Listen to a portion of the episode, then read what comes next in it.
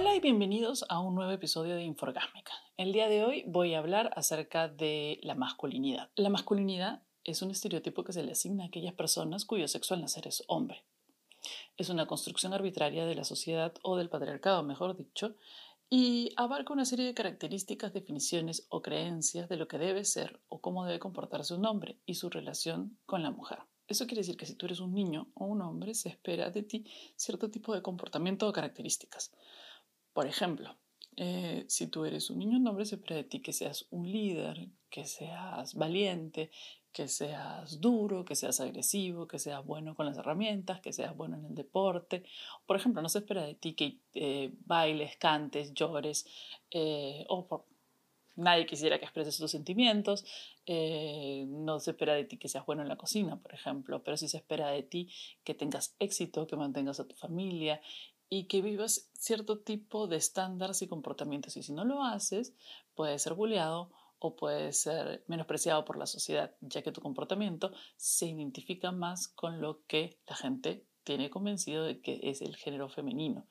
Y eso en el patriarcado no puede ser, porque el género femenino es inferior al masculino para el patriarcado. No todas estas características son malas o negativas. El problema es cuando asignamos estas características específicamente a ya sea hombre o mujer.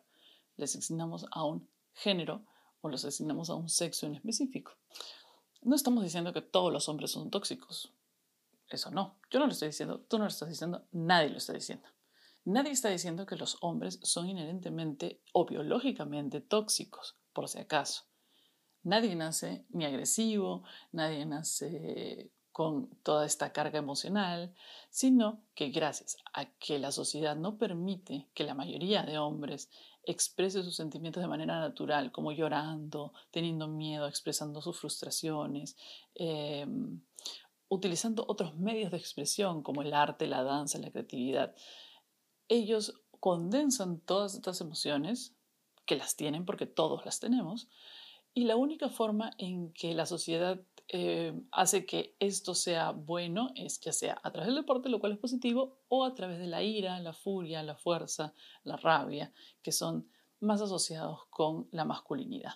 Es ahí cuando la masculinidad se vuelve tóxica. Poder tener y saber cómo expresar emociones negativas como la frustración, la rabia, la ira y ese tipo de cosas es una habilidad que debemos manejar y debemos aprender antes de llegar a ser adultos. Entonces, si los hombres no aprenden eso porque está prohibido para ellos tener emociones, ese tipo de emociones, se vuelve una cosa muy peligrosa. Y por eso vemos tantos hombres en la vida amargados por la vida y cuyas reacciones hacia que te cierren el carro o manejar en el tráfico o, este, o cualquier cosa es de frente ir al golpe, de frente ir a la violencia, de frente porque no entienden o no han aprendido, lamentablemente, y no por ellos, por la sociedad, a expresarlo de alguna otra manera o a ponerse en alguna otra posición que no sea la agresividad o la agresión hacia el otro.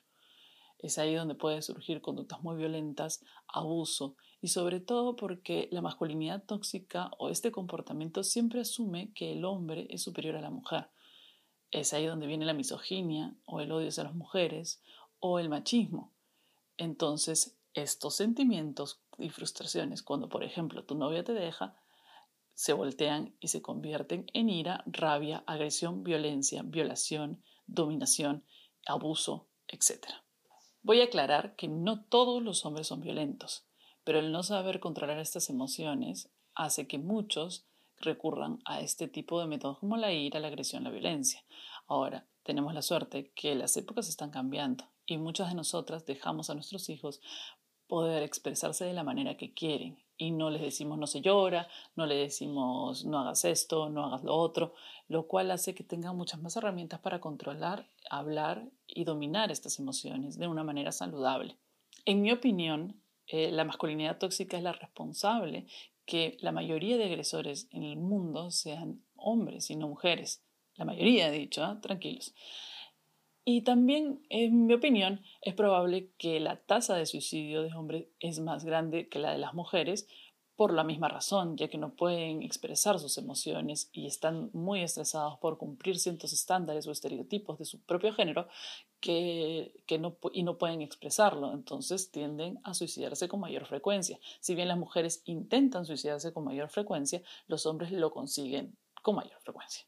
Los hombres también atienden mucho menos a una cita con el doctor que las mujeres. Nosotras las mujeres estamos constantemente, por lo menos una vez al año, haciéndonos chequeos.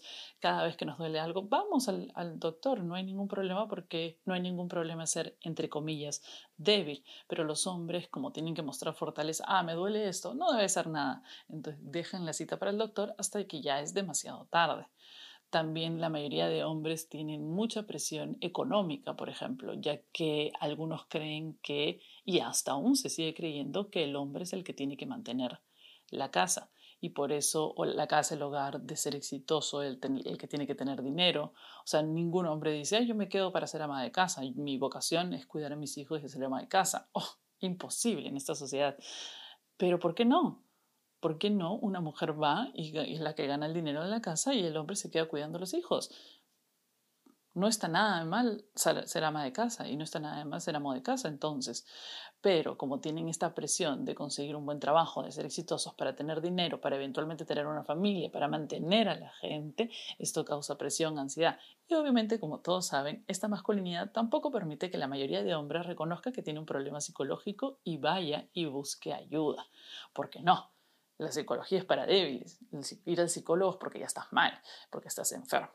Entonces, todos estos comportamientos y estas absurdidades que escuchamos a diario son productos de la masculinidad tóxica y son masculinidad tóxica. Es un ciclo que si, eres un padre de familia o una madre de familia, tienes que empezar a romper con tu hijo, saber que puede pedir ayuda, saber que puede llorar cuando le da la gana, saber que puede expresar sus emociones, sentimientos de la forma en que quiera, que no está supeditado a si nació hombre o nació mujer.